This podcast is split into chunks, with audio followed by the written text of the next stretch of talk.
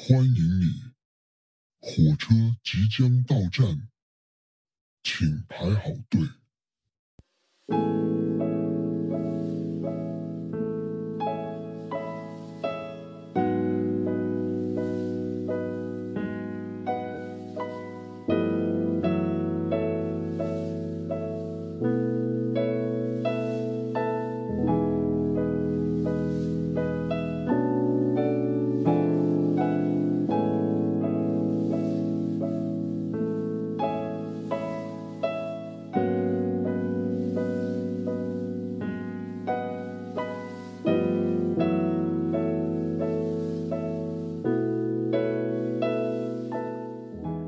匿名电台，我是海狸，欢迎收听。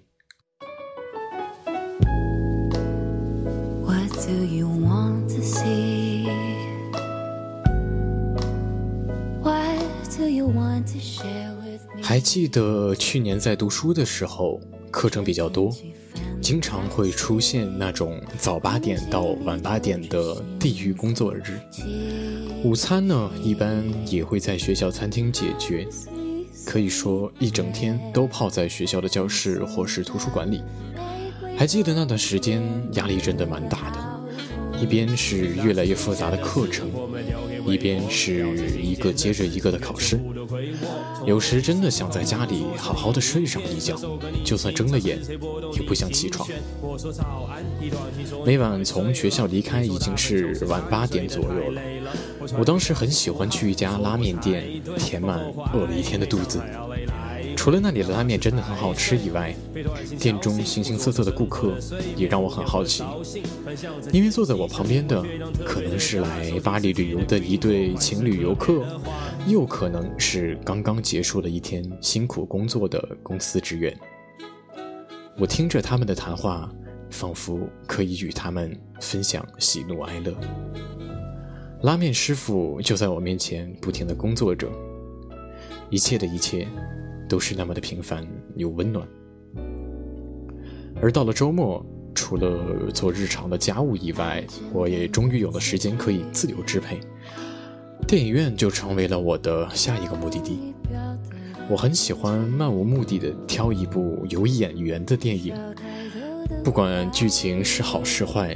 这种未知带来的紧张感，让我像是在一片未知森林里探险的冒险家一样，既刺激又开心。老了还能玩年轻时的游戏。So where you from, baby? Where you gone, baby? Let me serenade you, let me write a song, baby. Pleasure is all mine. 可现在那家温暖的拉面店再也不能人挤人的坐满顾客了，电影院也成了人们避而不及的地方。我怀念过去的生活，怀念那些好似我在这座城市的避难所一样的地方。那时的我想好好的在家里宅上一天，享受自己的独处时光。可现在，独处仿佛成了一种修炼。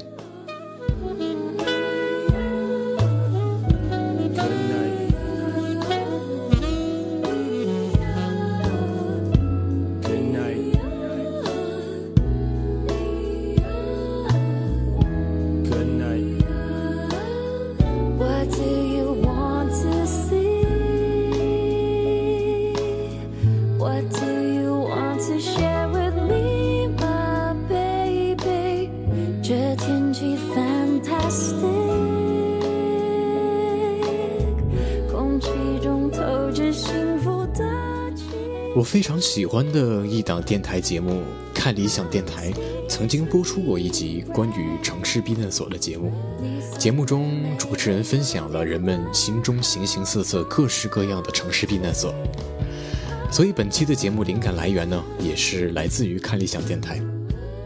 接下来，我们就来听一听这些身在异国他乡的他们心中的城市避难所吧。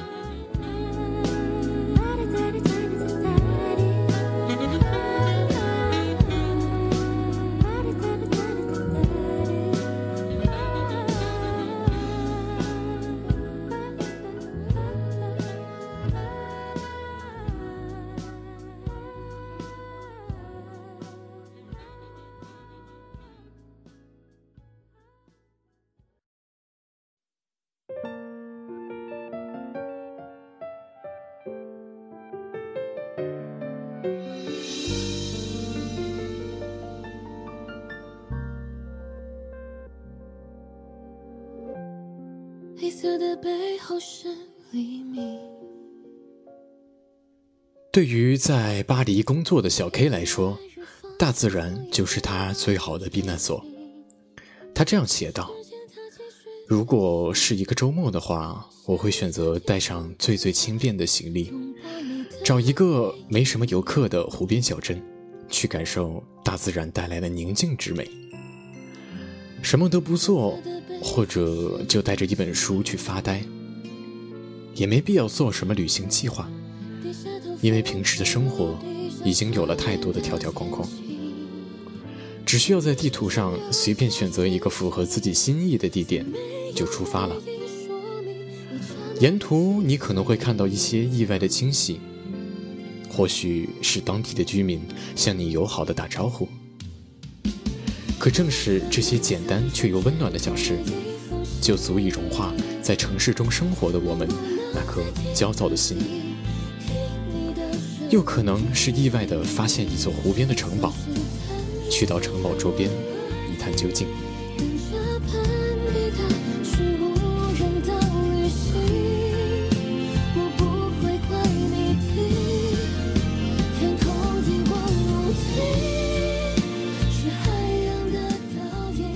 小 K 说：“最美好的莫过于默默地在森林里跨越了重重障碍，走了许久。”终于要到终点站时的那种柳暗花明又一村的感觉，这种感觉就像是慢慢地揭开大自然神秘的面纱。我喜欢找一个同时能看到雪山和湖泊的最美角度，坐下来，静静地望着远方，仿佛时间静止，人世间一切的欲望都显得那么苍白无力，而眼前的一切。才是真正的美好。欣赏一次震撼人心的日落，那种激动，怕是人类无法给予的。之后再回过神来，以一个观察者的角度去看其他人的生活，人生的意义也会变得更加明朗。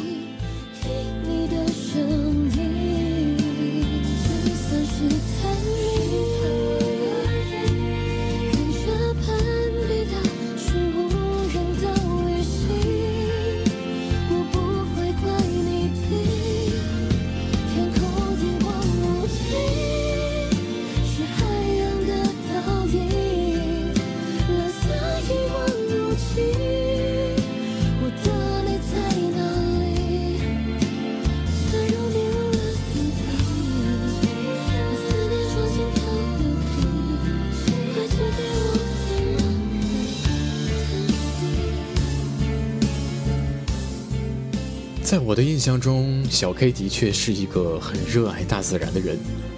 他时不时总会给我发来一些大自然的照片，可能是一片树林，也可能是一匹骏马。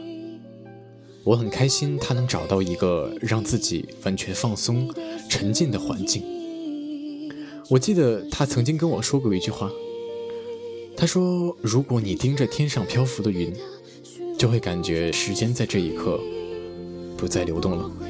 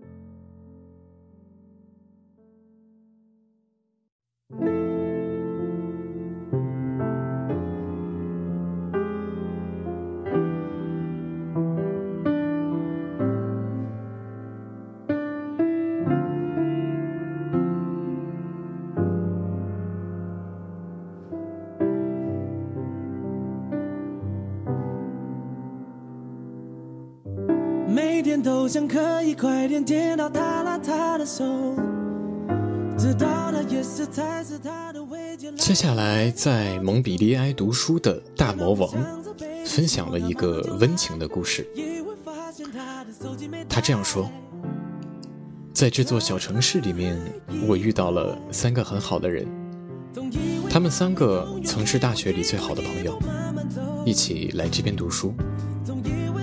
他们待人温和，姐姐善良又温柔。”会给我讲很多生活常识和大学里大家在一起的趣事。大哥便是严肃一点，我还有点怕他，但他做的菜是我吃过最好吃的。二哥绅士又细腻，常常在我尴尬的时候帮我解围。还记得之前大哥经常喊我来家里吃饭，我从刚开始的有些拘束，到渐渐也放下了顾虑。融入了他们，我听着他们讲着大学时的故事，仿佛也陪着他们走了一遍国内大学那放肆的青春。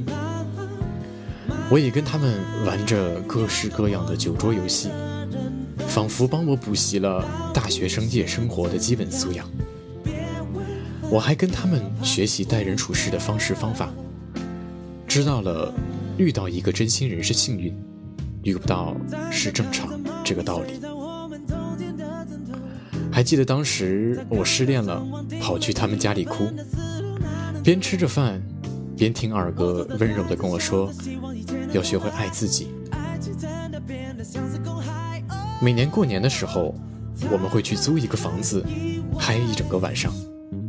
早上我起得比较晚，大哥喊了句：“给你留了面。”那一刻，我鼻头一酸，因为对我来说，这真的就是家人了。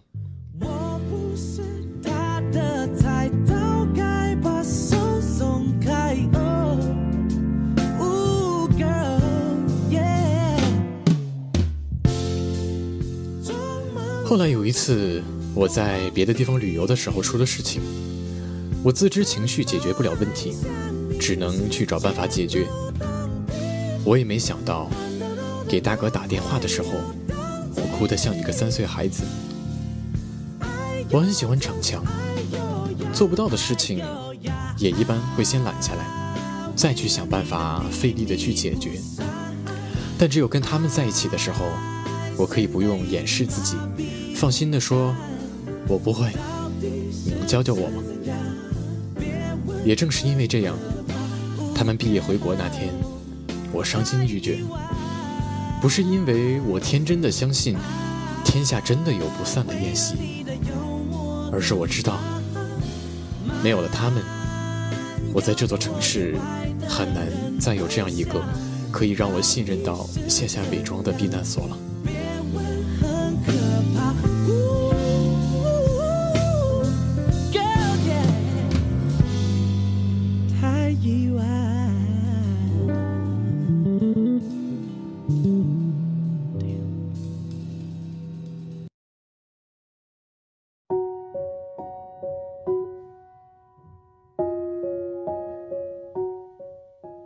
魔王的故事，我很能感同身受，因为对于一个个独自在外打拼的留学生来说，能结交到一群像家人一样的朋友，真的很幸运。还记得当时收到他的投稿时，他坚持的要给这个故事加一个标题，名字叫“就算有一天我成了大魔王，我也得恭恭敬敬的去给你们敬一杯酒。”就算被社会磨平了棱角，变成了一个没有感情的大魔王，再一次见到那些曾经走进过自己心里的人们，应该也会热泪盈眶吧。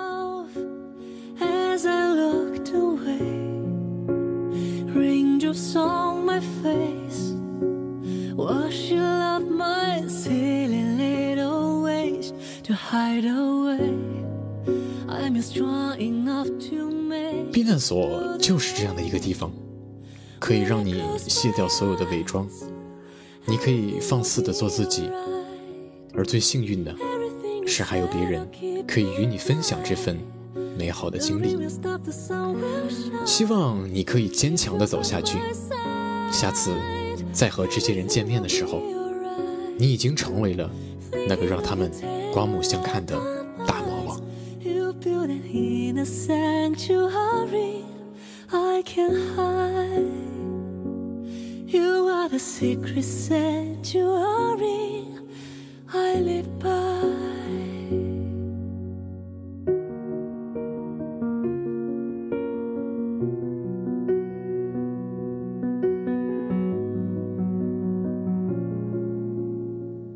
阿川曾在法国读研，近期刚刚学成归国。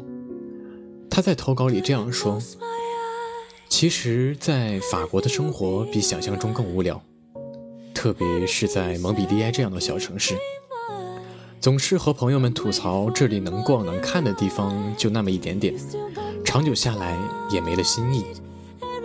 但我依然喜欢进入市中心老城这段路的感觉。”这段路浓缩了这个古老城市的精华，有教堂，有剧院，有广场，还有喷泉和奶油色的房子与街道。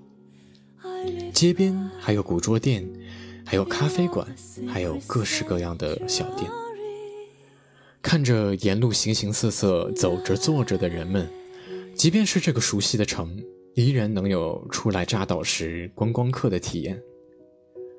如果有心的话，也总能发现隐藏在这平淡生活中直戳内心的法式之美，让我觉得法式不仅仅是巴黎，也是这个安逸小镇上的一点一滴。而在这里，我最珍贵也最有效的避难所，就是我的小家，是我熟悉的那栋小房子和小院子，还有我的室友们。这些珍贵的东西可以让我变得更坚强，熬过风风雨雨。我和我的室友们都喜欢让朋友们来家里做客，做一桌子温馨的中国菜，谈天说地。看着朋友们酒足饭饱的样子，就格外的温暖，也很有成就感。家里充满了美好的回忆，与朋友们一起的故事。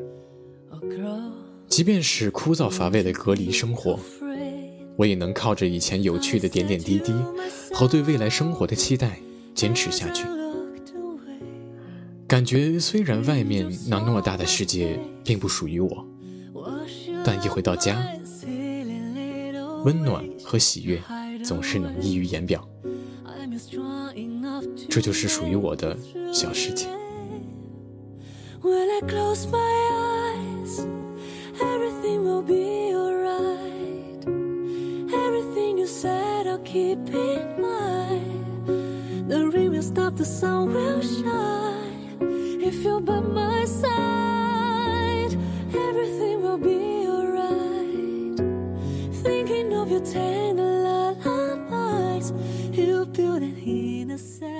对一座城市的记忆，可能是这里熟悉的街道、熟悉的建筑，但更是在这里遇到的人和事。在夏天的房间里，你会向往和温馨的夜晚融合在一起。月光照在半开的百叶窗上，把它迷人的黑白相间的影子投射到床上。人们仿佛就睡在天空之下，像晨曦中被微风轻轻吹拂着的山雀。不知道阿川会不会想起那清凉的海风，耳边的那些欢声笑语，又或是一个个甜美的微笑。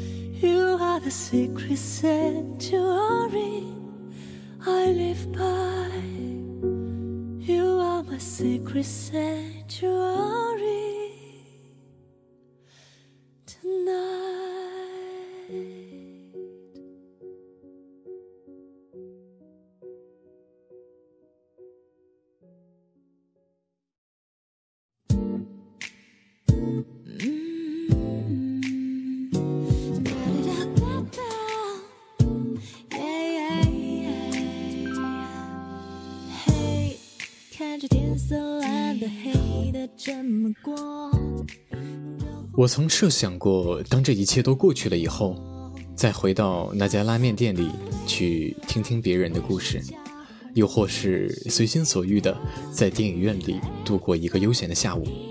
小 K 也可以自由的在树林里奔跑，拥抱蓝天白云。大魔王也可以站在那些给予过他温暖的人面前，给他们一个大大的拥抱。而阿川，可以和他的朋友们在小院子里继续谈天说地，欢声大笑。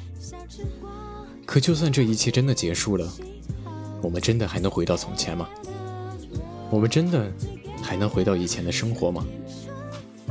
或许不能，但当我们再次见到熟悉的人，来到熟悉的地方的时候，我们会带着一丝感恩，默念一句“好久不见”。最后用《追忆似水年华》中的一段话来结束这期节目吧。我们记忆最精华的部分，保存在我们的外在世界，在雨日潮湿的空气里。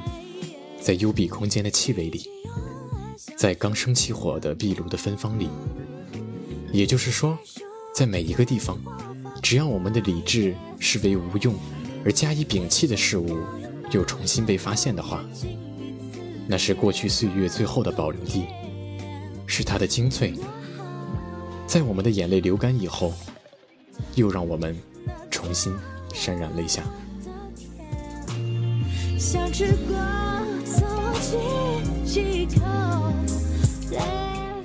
现在正在播放的歌曲是来自阿福邓福如的《在我们的星球，眼泪不超过三秒》。我们会为生活流泪，但我们不会一直流泪。要快乐，晚安。